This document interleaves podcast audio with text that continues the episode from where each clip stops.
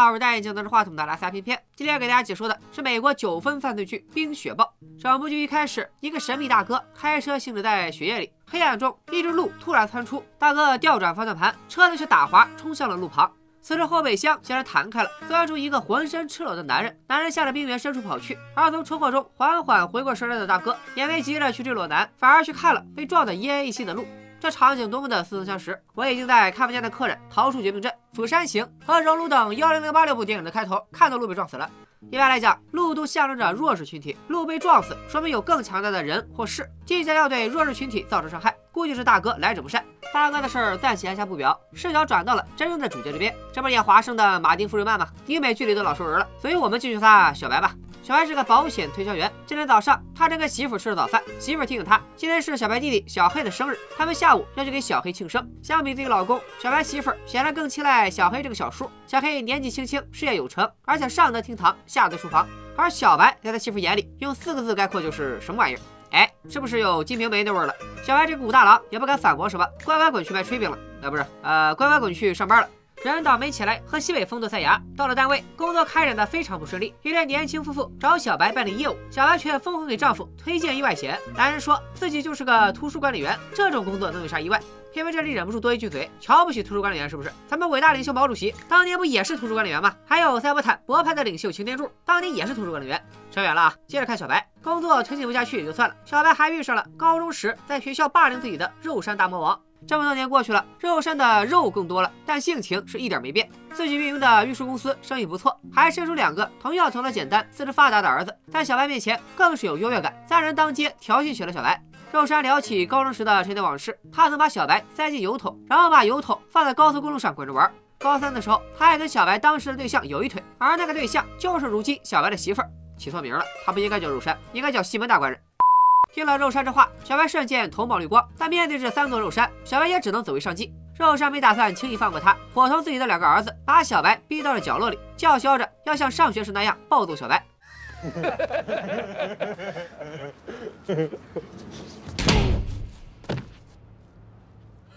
小白灰溜溜的来到医院治鼻子，而在他身旁，同样等待就医的，正是我们一开始看到的那位出了车祸的大哥。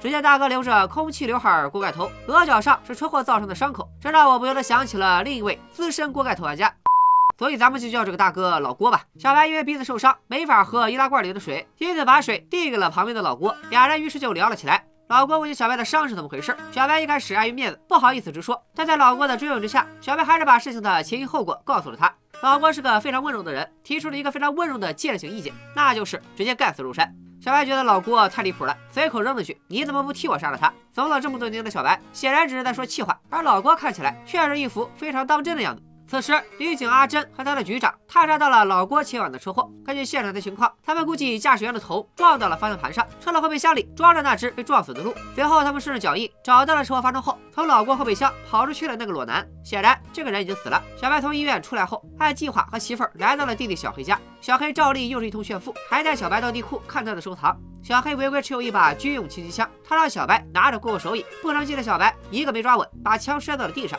这一下惊动了小黑，他质问小白是不是有毛病，每天无精打采不在状态。小黑还直言，其他朋友都声称多么尊敬自己的兄长，他却羞于跟人聊起自己的汪飞老哥，总是跟别人说小白已经死了。小白一气之下打了小黑，两人最后不欢而散。而狠人老郭从医院出来后，真的直奔肉山的运输公司，见到肉山之后，啥事没干就走了，估计就是来认脸踩点的。随后，一个地产中介接到了老郭打来的电话，老郭说上一个任务已经完成，准备好接手下一个任务了。在那之前，他准备绕道办一件私事。看这架势，这地产中介也不像是啥正经中介，反倒像是雇凶杀人的中介。而老哥的私事其实就是去解决肉山。肉山进入一家脱衣舞俱乐部，跟脱衣舞娘搞在了一起，但不知为何他突然口吐鲜血。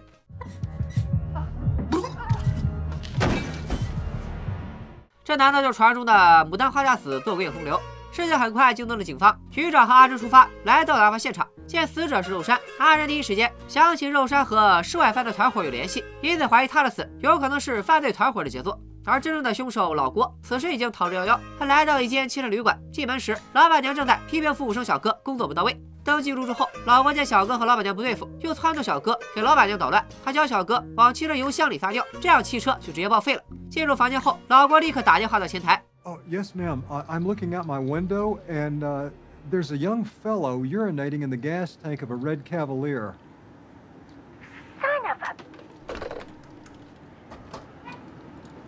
Hey!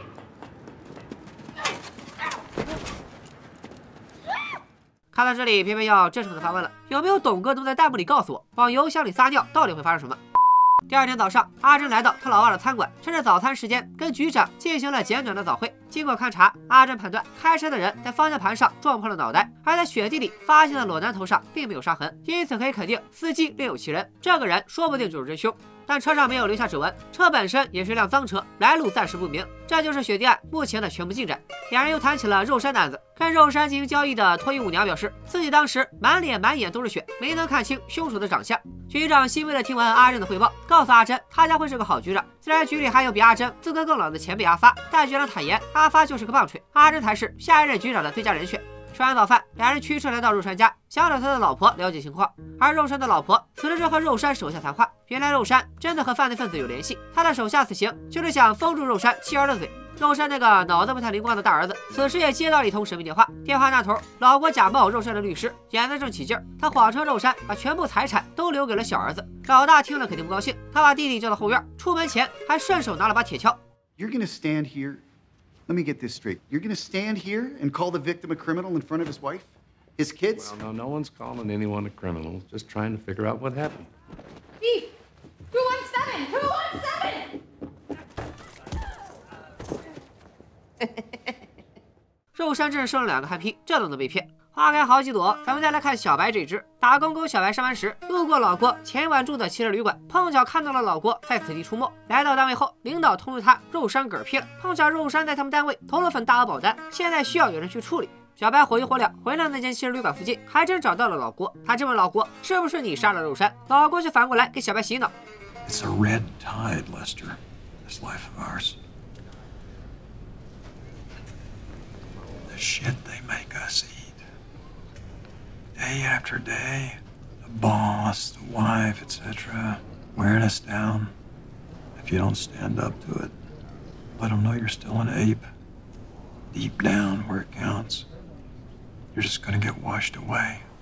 老郭还在这儿巴巴给小白上课，殊不知阿珍已经顺藤摸瓜查到了老郭的蛛丝马迹。 阿珍把肉山小儿子送到医院，顺便向护士打听最近有没有头部受伤的病人。护士告诉阿珍，昨天看到一个头部受伤的人和小白谈论起肉山的事。阿珍推测雪地裸男案和肉山案之间是有联系的，他准备先去小白家进行一番调查。局长碰巧认识小白，因此打算亲自去找他。而此时的小白也已经结束了与老郭的会晤，回到了家中。经过了弟弟的刺激和老郭的洗脑，小白似乎是准备重新做人。他卯足干劲修理了家里不好用的洗衣机，打算给媳妇一个惊喜。不过小白可能是天生的废物体质，洗衣机经过他的妙手，反而坏得更彻底了。媳妇埋怨小白彻底弄坏了洗衣机，小白却说自己是在和命运抗争，这才是猛男该干的事儿。没想到媳妇反唇相讥，就你还猛男。You can't even face me when we're having sex. Now hold on. That is you not facing me. That's so I can picture a real man. 这还不算完，媳妇儿还表示当初就不该嫁给小白这个废物。这下彻底激怒了小白这个万年老好人，他瞥见了更新箱里的设备，又回头告诫媳妇儿：“我劝你善良，收回那句废物。”媳妇儿当然不信小白能硬得起来，然而这回他错了。Oh, you gonna hit me? That's a lot. Sir.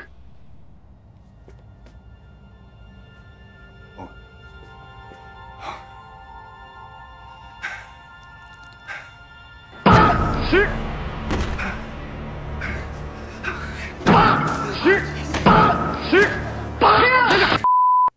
多年的窝囊气在这一瞬间迸发出来，当然，迸发完还得收拾残局。小白火速换下身上沾了血的衣裤，把作案工具藏到了洗衣机后面，然后拨通了杀手老郭的电话。小白开门见山向老郭坦白自己杀死了妻子，并且请求老郭来家里帮忙收拾残局。等老郭的时候，小白把自己的猎枪拿了出来，并且还排练了几遍。等老郭来了之后的开场白，准备将媳妇的死嫁祸于老郭。You killer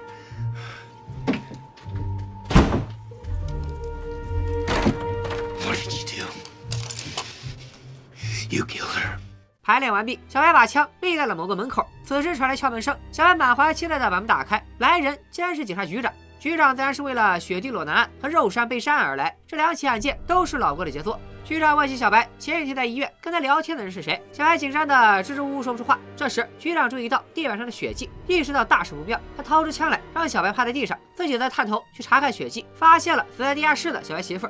见识了如此惨状，局长开始呼叫支援，却没注意到老郭正端着枪站在他身后。Preston, back up 613 Willow Creek.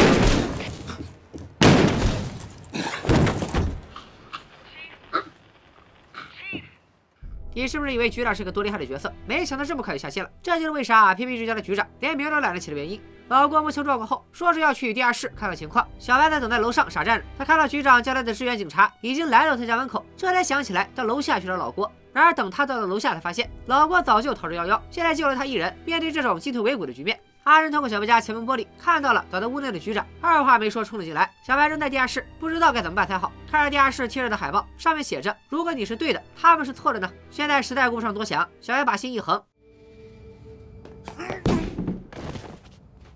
就这样，小白伪装成了受害者，暂时逃脱了警察的怀疑。而刚从小白家跑出来的老郭偷了小白的车，光速驶离案发现场，碰巧被非常较真的警察阿强给撞见了。阿强正通过对讲机与独自在家的女儿联络，看见操作猛如虎的老郭，于是放下对讲机跟了上去。阿强鸣笛示意老郭停车，老郭也乖乖停了下来。阿强要求老郭出示驾照，老郭却反劝阿强让他出示驾照，可是有代价的。看着这满眼的红光，我不由得想起当年朱朝阳他爸命丧仓库的场景。